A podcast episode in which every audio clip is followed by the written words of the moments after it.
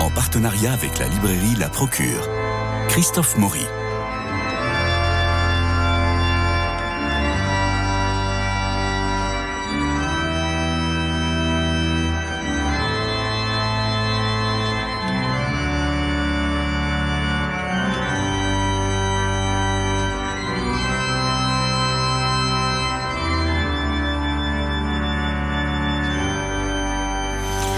Simon vient de nous le rappeler, cette journée de mobilisation syndicale nous oblige à pas mal de contorsions. Alors notre invité Chantal Régnier est normalement en duplex ou en distanciel. Je regarde Paul. Euh, oui. Donc nous l'avons dans, nous l'avons bientôt. Oui. Non, on ne sait pas. Alors. Oui, oui, si, je, suis là. Ah, bonjour, bonjour Chantal Régnier. bonjour. madame. Euh, François Rode est, est, là, bonjour. Et alors, dans la collection Personnages de la Bible aux éditions du Cerf, Chantal Régnier, vous signez un Paul de Tarse.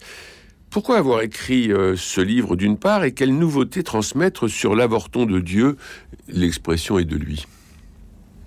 Bien, écoutez, parce que je crois que Paul de Tarse est une personnalité incontournable pour les chrétiens que pour les non-chrétiens. Euh, il n'y a qu'à voir euh, l'influence qu'il a eue et qu'il a encore euh, dans le, les milieux philosophiques et les répercussions que ses écrits ont sur la réflexion culturelle. D'un point de vue chrétien, si on veut découvrir un tant soit peu le mystère du Christ, les évangiles ne nous suffisent pas, donc il faut avoir recours à Paul et tout le monde sait que les écrits de Paul ne sont pas forcément d'un accès euh, facile. Donc voilà, il dépend d'être introduit et surtout de prendre conscience que euh, Paul est quelqu'un qui a, a vécu dans, dans son monde, dans sa culture, et que c'est dans à partir de de ce monde et de cette culture qu'il a annoncé l'évangile. Alors, on a toujours euh, l'idée d'un euh, euh, d'un culpabilisateur, d'un moraliste, d'un misogyne. Qu'est-ce qu'on peut dire d'autre et, et, alors, dans votre livre, vous, vous, vous acceptez tous ces termes-là, mais vous prenez le contre-pied vous nous expliquez qu'il n'en est pas du tout. Est-ce que vous pouvez développer un peu ça pour nos auditeurs? Alors c'est vrai que souvent euh, nous, abordons Paul ou nous ne l'abordons pas justement à cause des a priori que nous avons sur lui, euh, ce que vous venez de, rappeler. Mais euh, en fait, si on, fait le, pas, l'effort d'écouter ce qu'il nous dit, et surtout, bien sûr qu'il faut le remettre dans le contexte de son époque pour bien saisir l'originalité et même le caractère on pourrait dire, euh, révolutionnaire de sa, euh, de, sa, posture en, raison de son rapport au Christ, hein, et qui fait que ben, Paul n'est pas celui qui est le plus horrible misogyne de la terre, mais au contraire, celui qui libère la femme, il n'est pas celui qui nous enferme dans une morale euh, euh, étroite euh, et, pharisienne, mais au contraire, là encore, il, libère notre, notre, existence, non pas pour faire n'importe quoi, mais pour nous mettre dans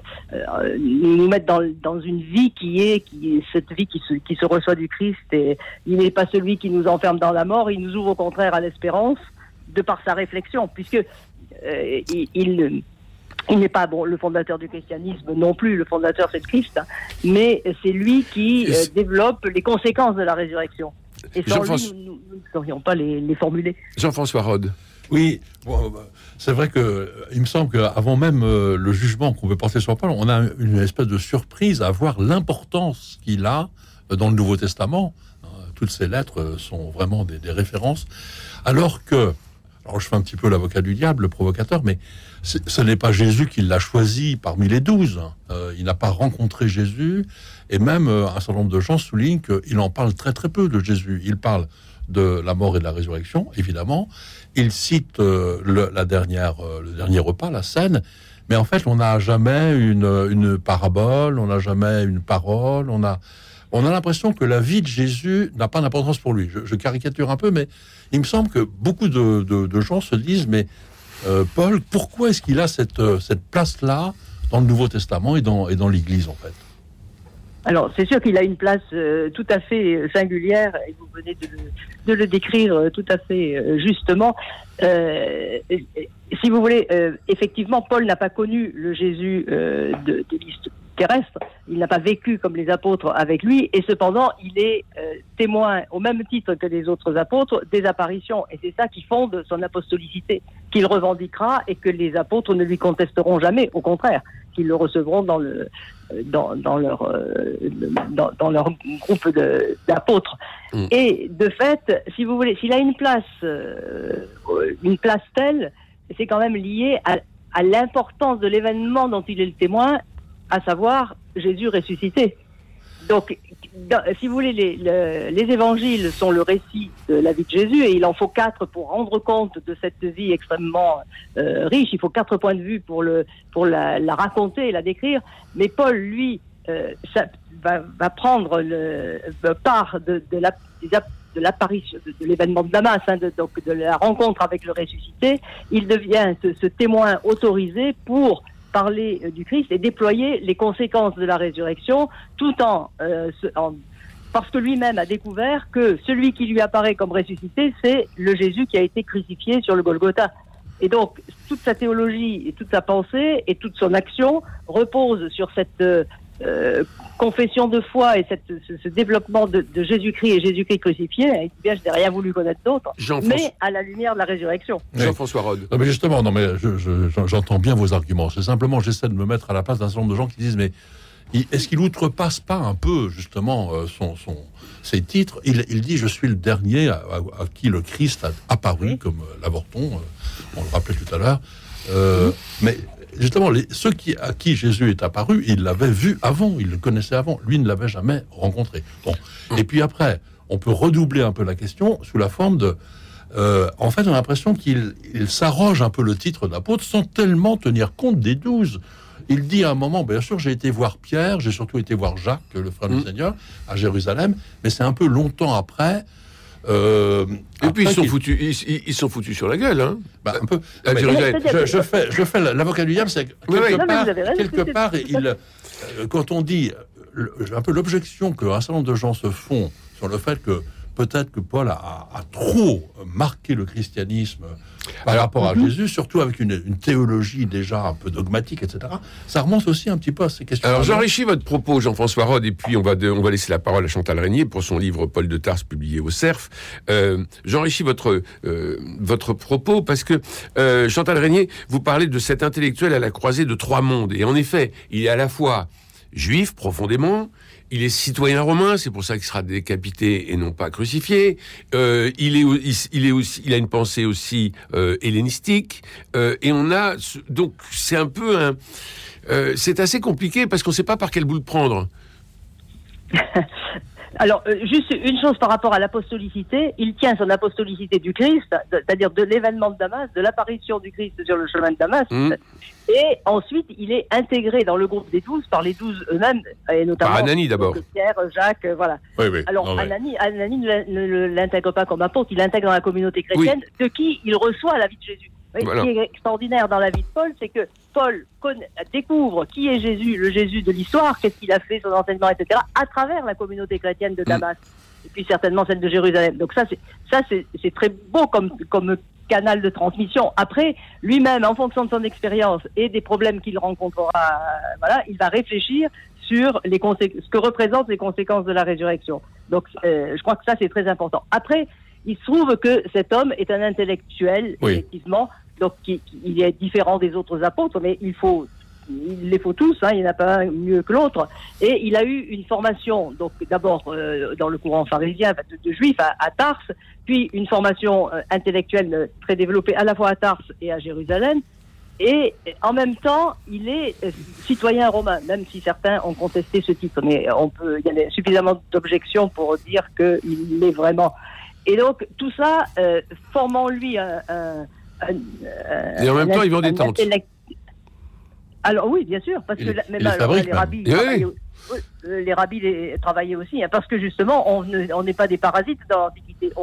On, peut enseigner, on peut se déplacer, mais il faut quand même gagner, gagner son, sa nourriture. Hmm. Et c'est pourquoi il pourra, il pourra dire, eh ben, euh, aux Thessaloniciens, ne rêvez pas au retour du Seigneur dans, dans trois semaines, mais travaillez d'abord faites ce que vous avez à faire et attendez bien sûr que le Seigneur revienne, mais ne vous, dé- ne Alors- vous désengagez pas du monde. Alors, dans- Ça, d'un point de vue chrétien, c'est très important aussi. Alors, dans votre livre, Chantal Régnier, vous reprenez euh, euh, toutes les lettres. D'ailleurs, euh, Jean-François Rode va nous donner la formule magique pour se souvenir de toutes les lettres. J'ai eu le malheur de raconter ça à Christophe tout à l'heure pour, pour me, rappeler le- l'ordre des, euh, des, des lettres de Saint Paul dans le Nouveau Testament. J'ai une formule magique rococo, galéfico, testes, tim tim, tifilé. J'ai appris ça quand j'étais tout jeune et je l'ai toujours gardé. Comme ça, quand on ouvre les, les lettres, si on cherche Colossiens, on sait euh, si on peut chercher avant ou après. Redites-la nous, parce que Rococo, Galéfico, Testes, Tim Tim, Tifilé. Et là, vous avez toutes les lettres de, de Saint Paul classées par ordre de, de, de taille. hein. C'est la, la plus longue d'abord et Oui, la oui. plus courte à, à- à la fin. Et c'est pas, donc c'est pas par ordre chronologique. Et alors justement, si on ni, ni reprenait, chronologique ni d'importance. Hein. oui, alors si on reprenait la chronologie Chantal Régnier, ça donnerait quoi? Ouais, c'est la première aux Thessaloniciens qui est vraiment la, la première lettre et qui est le premier écrit euh, chrétien. Ensuite, euh, ensuite on a Corinthiens, euh, Galates, Romains et puis et puis les, autres. Après, ça se tient un petit peu dans un mouchoir de poche, ce qui est, qui est extraordinaire du point de vue de la littérature aussi dans l'Antiquité, parce qu'on a toutes ces toutes ces lettres qui sont euh, très euh, très rapprochées et en même temps euh, les communautés chrétiennes les ont gardées de telle sorte que euh, c'est pas des lettres qui ont été écrites euh, trois siècles après. Hein, Euh, comme Alors, il, est- il écrit beaucoup et vous dites dans votre, dans votre livre qu'il était bègue. qu'il était bègue. Oui j'ai- cru lire dans votre livre je- que on, on pense que, Saint- que Saint Paul était bègue. Et c'est pour ça que, Alors, il était. C'est Oui, c'est pour ça que lorsqu'il dit qu'il parlait mal ou bien voilà, qu'il et- qu'il prêchait mal, qu'il prêchait mal et qu'il avait du mal en public. Et alors, euh, on pense toujours euh, à une forme d'humilité en disant qui suis-je pour parler de Dieu comme ça? Mais en fait, il avait visiblement une incapacité physique de de- d'éloquence et, et donc il a préféré euh, coucher sur le sur le papier euh, ses euh, ses pensées les plus denses. Oui, alors euh, bon, ça c'est ça c'est très difficile. C'est difficile de, de, de, de trancher parce que certains parce qu'il parle des, des, des yeux à un moment, donc on dit il a des- une maladie des yeux, Oui. après c'est des dans la chair, après c'est euh, toujours les. Oui, mais vous choses, reprenez bon, tout ça dans votre livre. Moi, ça m'a passionné. Oui, oui. Mais bon, euh, voilà. Mais si- s'il écrit, s'il écrit, en fait, c'est pour c'est- une forme de présence. L'écrit, le fait d'écrire est une forme de présence par rapport aux communautés, puisqu'il faut quand même bien réaliser que, tout, qu'il- que lui-même a fondé, en se déplaçant, un certain nombre de communautés sur le pourtour méditerranéen, enfin du moins euh, sur le pourtour euh, nord, et euh, que ensuite il, il a toujours gardé le contact avec ces communautés. C'est pas, il n'a pas fondé par des, partis et puis voilà, ça s'est dé- déployé tout seul. Les communautés avaient des, des, des difficultés, avaient des questions à poser, donc il est toujours en dialogue avec ces communautés et ce sont les lettres qui lui permettent de le faire.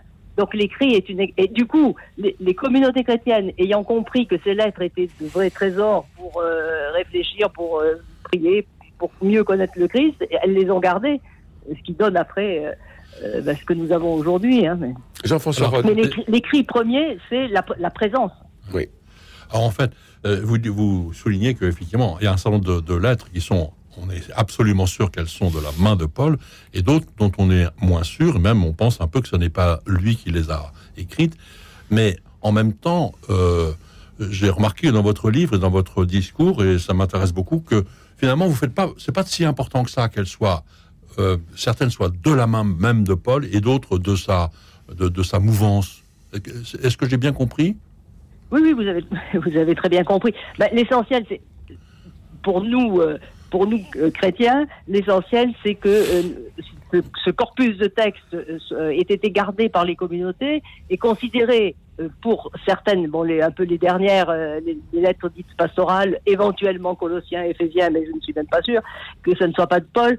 Mais on les a gardées et, considéré qu'elles appartenaient à l'apôtre parce que ce qu'elles disent est tellement euh, inscrit dans la dans la pensée de Paul que c'est comme si Paul les avait écrits en, en gros. hein.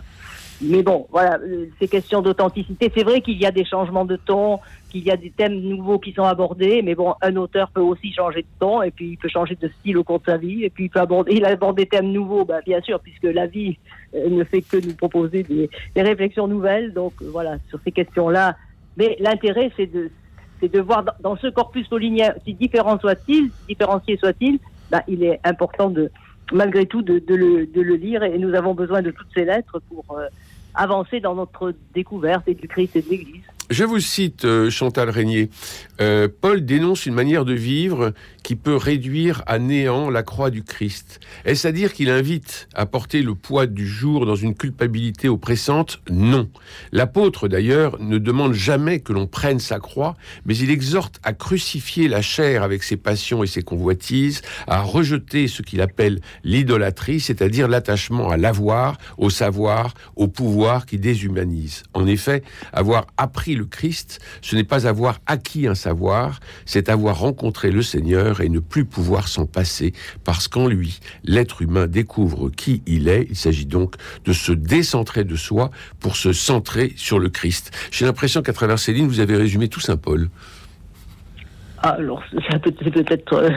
c'est certainement difficile de, résumer Paul, mais bon, mais c'est vrai que euh, lorsque euh, il, parle de Jésus-Christ crucifié, c'est jamais culpabilisant, mais c'est de nous mettre devant la réalité de ce Dieu qui nous aime au point de, tout donner de lui-même et de, donner son Fils euh, qui meurt sur la croix. Alors on comprend que chez Paul c'est d'autant plus clair, si vous voulez, d'autant plus d'autant plus net que avant l'événement de Damas, Jésus n'était que ne pouvait pas être le Fils de Dieu puisqu'il était mort sur une croix. Mhm. Donc ce, ce, renversement euh, extraordinaire qui qui bouleverse l'histoire de l'humanité et qui fait que euh, bien, il nous invite à, à, découvrir qui est ce Seigneur qui meurt sur la croix et quel est le visage de Dieu. Il nous révèle le visage de Dieu et de fait un Dieu qui nous aime au point de mourir comme un esclave et qui prend donc la dernière place dans notre humanité, qui, qui, rejoint le dernier des derniers, et de fait qui nous révèle que l'humanité a un prix, que ce que nous sommes a un prix, chacun de nous, qui que nous soyons. Jean-François Rode. Euh, évidemment, on a affaire, c'est, votre livre le montre très très bien, on a affaire à une personnalité absolument exceptionnelle, euh, à, beaucoup de points de vue, c'est, vraiment un grand, un grand personnage. Et alors, un, un, point majeur quand même, effectivement, de ce qu'il a apporté, euh, pas tout seul, mais il a quand même, il a été celui qui a été vers les païens.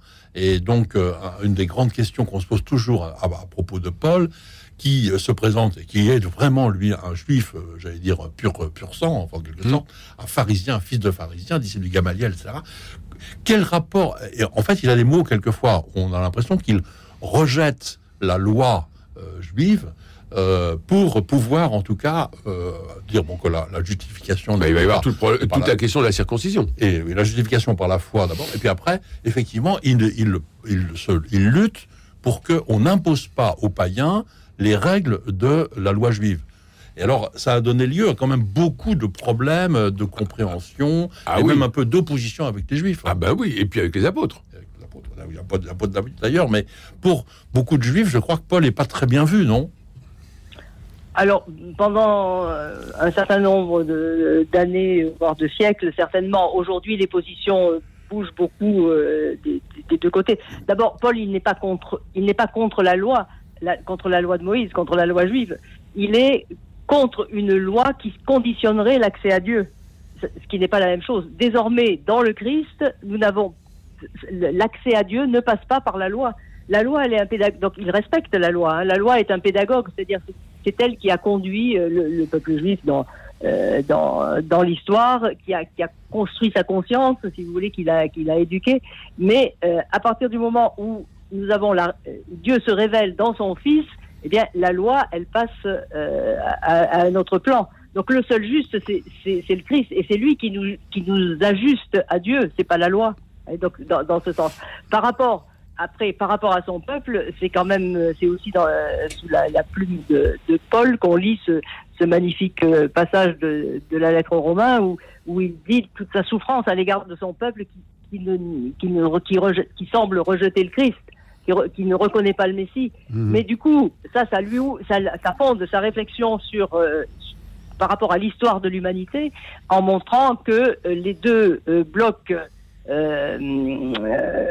qui, jadis étaient antagonistes, le peuple élu et les nations, sont en fait réunis, réconciliés dans, dans, le Christ. Oui, mais qu'au terme de l'histoire, eh bien, tout le monde, toute l'humanité sera récapitulée en lui. oui, mais ça c'est euh, c'est une vision très christologique ou christique. Oui, mais pour, oui. pour revenir euh, à Paul de Tarse euh, sur un plan historique, euh, il quitte euh, il quitte Jérusalem, il euh, il va euh, en mission. Euh, il n'aurait pas pu rester avec les douze apôtres parce qu'il n'était pas un apôtre comme les autres. Euh, et puis il va il va y avoir cette querelle très forte euh, avec euh, avec Pierre à Jérusalem. Et puis la question de la circoncision. Et puis le, la- Mhm. euh, et donc Les finalement règles alimentaires. euh, et les règles alimentaires. Alors euh, finalement, est-ce que on l'envoie pas hors frontière pour qu'il nous foute la paix? Non, on l'envoie- ça je, je pense pas, mais chaque il y a il- euh, un champ de répartition des missions à- entre les apôtres. Et Mhm. donc lui, il a la capacité, de, de par ses, ses origines, de par sa personnalité, il a la capacité d'entrer en dialogue avec les avec les nations et il, va euh, pouvoir porter l'évangile à l'extérieur, justement, aller vers les les, les, les cités euh, gréco-romaines, hellénisées. Est-ce que c'est pas lui qui- que- Oui. Oui. Est-ce que c'est pas lui qui fonde l'Église finalement? Non, alors ça c'est le Christ qui fonde l'Église. Oui. Mais lui, lui, il fonde des. Il, il- a, par l'annonce de l'Évangile, il fonde des communautés. Et puis ensuite, il va, il réfléchit sur ce que représentent ces communautés quand il y en a un certain nombre, même si elles sont pas, si elles comptent pas des milliers de euh, d'adhérents, de baptisés à cette époque. hein. C'est quand même, c'est, il faut voir comment ses origines sont extrêmement modestes. hein. Mais en réfléchissant sur ce que représente ce, groupe de, chrétiens disséminés euh, sur le pourtour méditerranéen, il comprend, et ça c'est à lui qu'on le doit, il comprend que finalement, ces, chrétiens qui confessent la même foi dans le Christ ressuscité, qui vivent des mœurs du Christ ressuscité et qui partagent le pain, donc l'Eucharistie, euh, donc le corps du Seigneur, eh bien le corps du Christ. Et ça, euh, ça c'est une innovation euh, euh, tout à fait euh, géniale de la part de Paul d'avoir ce, ce, ce concept ou cette, cette métaphore du corps. Ah oui. que euh, tout le monde, que on pouvait parfaitement comprendre pour dire quelle était la, la nature de l'Église finalement. Ce qu'on appelle l'Ecclésia, c'est pas simplement une assemblée, mais c'est le corps du Christ. Donc l'Église ne peut pas se penser indépendamment du Christ puisqu'elle se nourrit de son de son corps et qu'elle le constitue.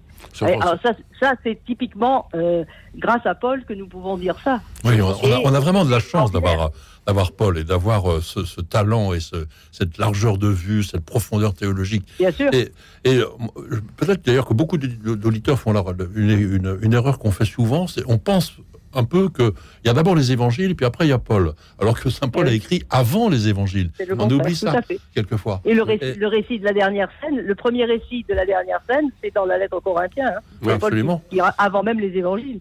Et effectivement, tout le déploiement qui- que vous alors rappelé qu'il sur le était corps de pas. Christ est, est- est formidable. Et c'est, euh, il fait ça 20 ans, 25 ans après la mort de Jésus. Et sa Mhm. résurrection. Et, et alors qu'il Mhm. n'était pas autour de la table. Ah oui. Exactement. donc, donc là, C'est c'est quand même, c'est quand même ex- exceptionnel. là, il y a quand même quelque chose. de- C'est-à-dire qu'il reçoit, il, transmet ce que lui-même a reçu. Il le dit. Hein. Oui, il le dit, oui. Il- n'est pas j'ai un reçu du usurpateur, Seigneur. hein. oui. Voilà ce qu'il a reçu. Plusieurs fois, il dit ça. C'est un enseignement est- oui. qui vient Mhm. directement du Seigneur. Il nous reste quelques minutes, Jean-François Rode, pour que vous nous présentiez les livres que vous avez gladés à la librairie de la Procure. Oh, ben juste, je voudrais signaler un, un- un livre qui m'a beaucoup charmé, qui s'appelle Moi, l'âme de Jérusalem, de Elisabeth de Lambilly, c'est l'édition du Cerf. Et c'est un, un récit, c'est en fait c'est une fable euh, très très bien écrite qui prend euh, en fait qui fait parler l'âne qui a porté Jésus euh, Ah, au, au rameau. Et euh, C'est joli comme idée. Et donc, c'est une idée effectivement très, euh, très charmante, mais aussi très féconde. Et oui. Ça permet en fait de revenir, de, rev- de reparcourir toute la semaine sainte, euh, toute la passion, euh, avec euh, un regard un peu candide, volontairement candide, Mhm. mais très profond. Je trouve que c'est un bon livre pour la période qui s'ouvre pour nous aujourd'hui. Moi, l'âne de Jérusalem. Élisabeth de Lambilly au Cerf. Très bien. Et un autre Et un autre euh, qui est euh, le pape François lui-même. Euh, Au nom de Dieu, je vous le demande. C'est sous-titré Dix chemins pour un monde meilleur. Au nom de Dieu, je vous le demande. C'est quand même un titre fort. Hein C'est chez Artege. Et en fait, c'est les dix ans du pontificat de, de François. Et il a essayé de. Parce que c'est un texte inédit, hein, c'est pas. C'est c'est pas des, des reprises d'autre chose. Il a regroupé euh, autour de dix thèmes, puisqu'il y a dix années de pontificat, Ah les, euh, comment dire, les axes de ce qu'il de, de, ce qu'il demande. Et en fait, il demande au nom de Dieu, euh, par exemple, de, je vous demande que nous protégions la maison commune. Euh, je demande euh, une politique au service du bien commun. Je demande qu'on arrête la folie de la guerre. Je demande que la participation des femmes dans la société soit promue, encouragée. Dix axes de la pensée, de l'action, euh, de, de, du pape François, et en fait euh, une invitation pour nous, enfin je ne veux pas dire les commandements de, oui, de, de, de, François, mais un peu ça, euh, l'invitation à nous mettre au nom de Dieu, à faire vraiment les choses essentielles. Et alors, on comprend mieux à travers ce livre qui est court, on comprend mieux euh, la cohérence finalement de la pensée de François, parce que malheureusement, les journalistes en parlent tellement mal qu'on ne sait plus, euh, ouais, on, sait plus que penser. Il, il, il, redit un certain nombre d'axes de, qui, qui donne des boutons à un certain nombre de gens quand il, insiste toujours beaucoup sur le fait qu'il faut accueillir les migrants. Il y a un certain nombre de gens qui ne trouvent pas ça terrible. Alors, merci beaucoup Chantal Régnier. Je rappelle que votre livre, Paul de Tarse, est publié aux éditions du CERF. Il me reste à remercier naturellement Jean-François Rode, euh, mon complice dans cette émission euh, spirituelle du jeudi, et puis remercier Paul Monconduit pour la réalisation, Philippe Alpeuch pour les génériques, François Dieudonné pour l'organisation des studios, Louis-Marie Picard pour la retransmission sur les réseaux sociaux. Demain, nous nous retrouvons pour parler de théâtre et savoir quelles sont les pièces à voir ou à ne pas voir. Et ce sera Jean-Luc Génère qui sera euh, dans le studio avec moi. Je vous souhaite une très bonne journée. Elle va être un peu compliquée et un peu galère pour un certain nombre d'entre nous, mais haut les cœurs, le printemps est là, alors je vous embrasse.